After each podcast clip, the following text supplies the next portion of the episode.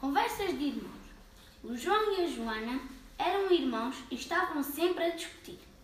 Cada um dizia sempre o contrário do outro. Alto, dizia o João. Baixo, respondia a Joana. Frio, dizia a Joana. Quente, respondia o João. E assim continuavam o dia inteiro. Gordo, dizia um. Magro, respondia o outro. Um dia o João e a Joana tiveram um irmão. Ia uma vez um porco muito triste por um caminho adiante, quando encontrou um gato que lhe perguntou: Para onde vai, compadre porco? Vou por esse mundo além, pois já não tenho ninguém. Os meus donos mandaram-me guardar um caniço de figos e eu comi-os. E agora querem comer eles a mim. Então vamos os dois, diz o gato, porque os meus donos me mandaram guardar uma trave de chouriças e eu comi-as.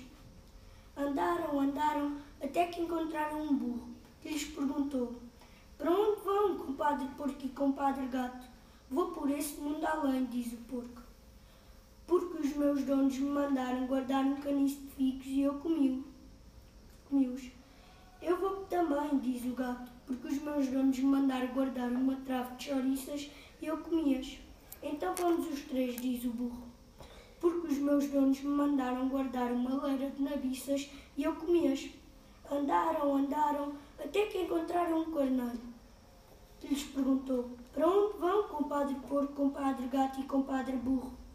Vou por esse mundo além, diz o porco, porque os meus donos me mandaram guardar um caniço de figos e eu comi-os.